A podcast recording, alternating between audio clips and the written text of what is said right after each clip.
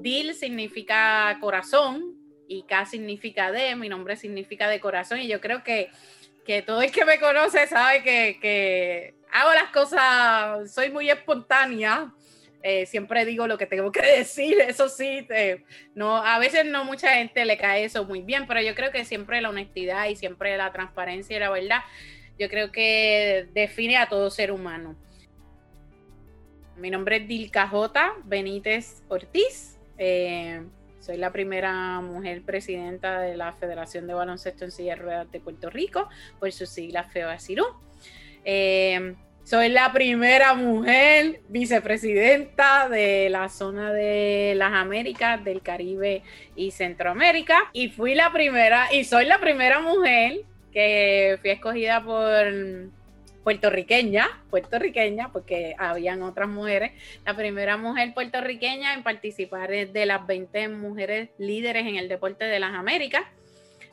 Estuve a cargo en Toronto 2015, estuve, fue, éramos dos delegados técnicos en la parte de baloncesto de Toronto 2015 y para mí esa experiencia pues fue bien, bien buena porque eh, además de ver tu equipo, ¿no? El equipo de Puerto Rico, preparar ese equipo que, vaya y llegue hasta Toronto 2015 y te llega esa, esa invitación, ¿no? Para ser delegada técnica eh, de los Juegos de para Panamericanos 2015 en Toronto, pues eso fue una experiencia sumamente extraordinaria.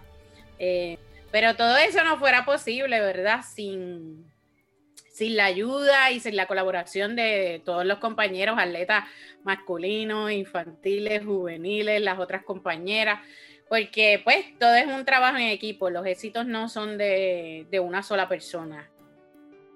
Para el 2007, Río 2007, Juegos para Panamericanos, Río 2007, eh, la presidenta entonces del Comité Paralímpico de Puerto Rico, Copapul, la señora Iris Yolanda Irizarri, quien era mi compañera en rehabilitación vocacional, ella me dice, Dirka, me interesaría que puedas cubrir eh, todo lo que suceda con la delegación de Puerto Rico.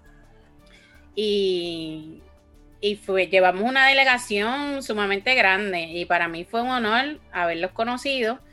Y con uno de los grupos que más me compenetré fue con las personas de, con la Federación de Baloncesto en silla de ruedas empecé a tratar de conseguir auspiciadores para la federación. Eh, y empecé pues haciendo las comunicaciones de, la federación. Luego, pues el presidente me dice, pues mira, este, ¿te gustaría ser Latin Manager? Y yo, bueno, pues venga, vamos, un reto más. Eh, la actividad física es fundamental. Independientemente tengas una condición o no, hay que hacer actividad física porque el músculo más grande que tenemos, que es el corazón, necesita hacer actividad física porque si no tenemos lo que es el sobrepeso, obviamente en las personas en silla de ruedas, que ya pues lógicamente estamos sentados eh, todo el tiempo, pues el sedentarismo, pues nos vamos a poner obesos, nuestra, nuestra salud se va a deteriorar un poco más.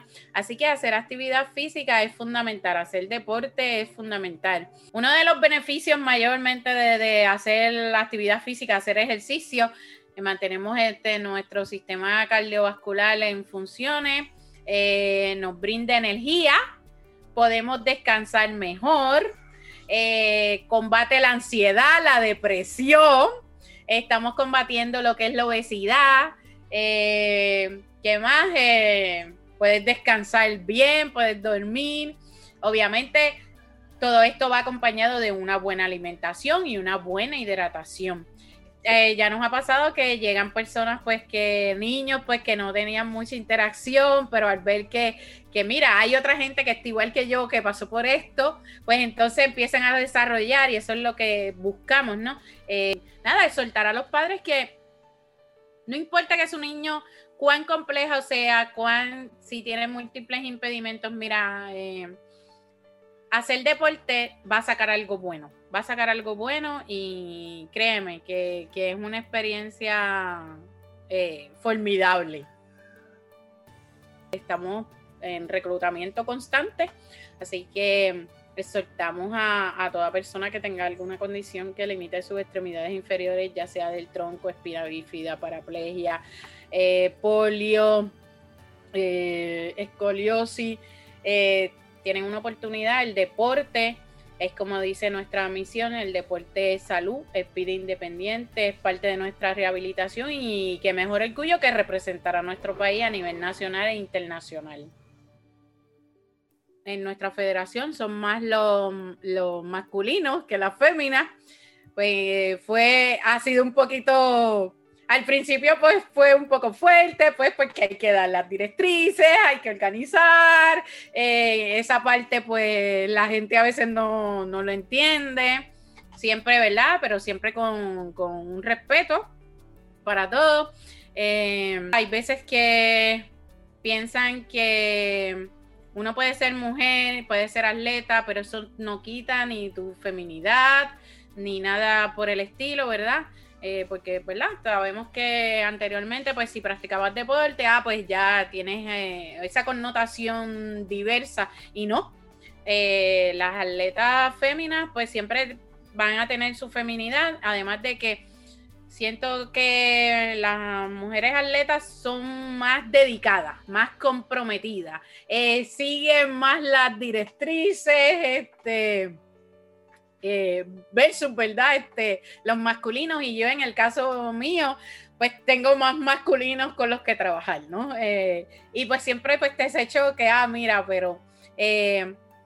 pero por lo menos siento, ¿verdad? Este, que la federación he sido respaldada, ¿verdad? Por mis compañeros, eh, me han dado la mano y, ¿verdad? No, el, éxito de nuestra organización, pues no sería lo mismo si, no estamos todos unidos, porque aquí lo que se está debatiendo es el deporte, independientemente el género que sea, eh, la importancia aquí es, es el deporte.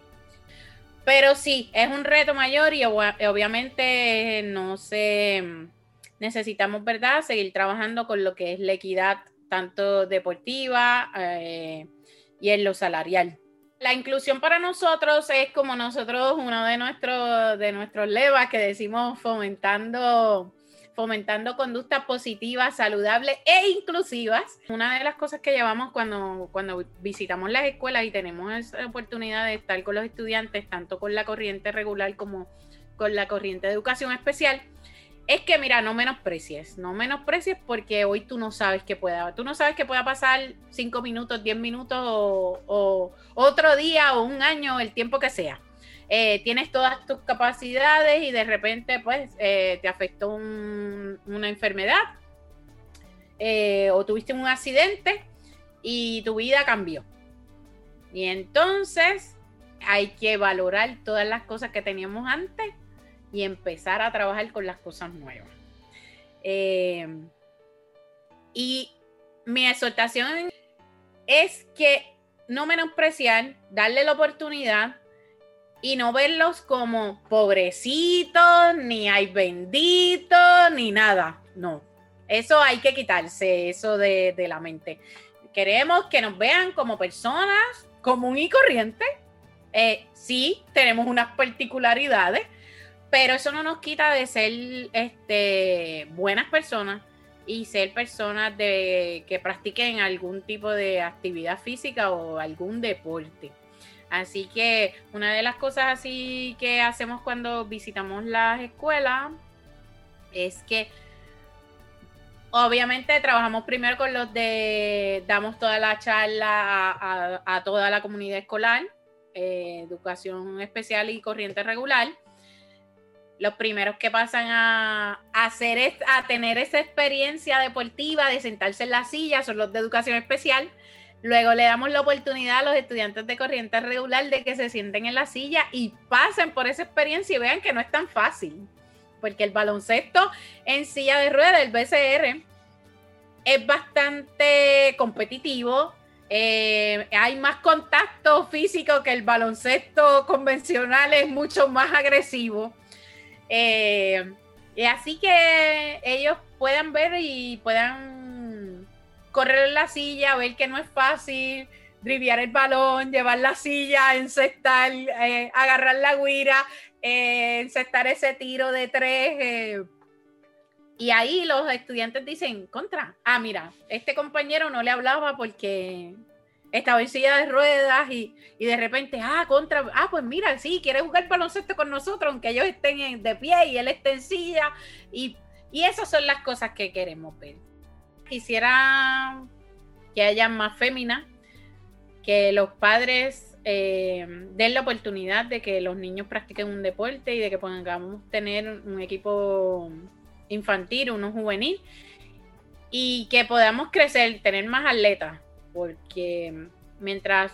No somos eternos, eh, que haya más participación femenina, que nos den esa oportunidad de poder eh, estar en cualquier puesto y que la gente nos vea como personas, independientemente tenga silla, bastón, muletas, lo que sea, que nos vean como personas eh, importantes para la comunidad y que pues, tenemos mucho que brindar.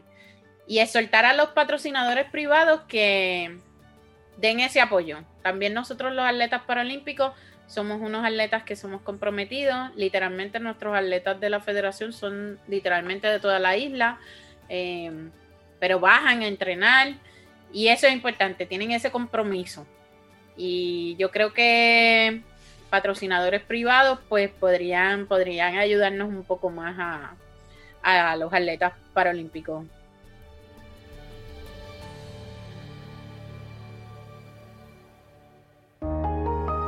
Guapa Podcast.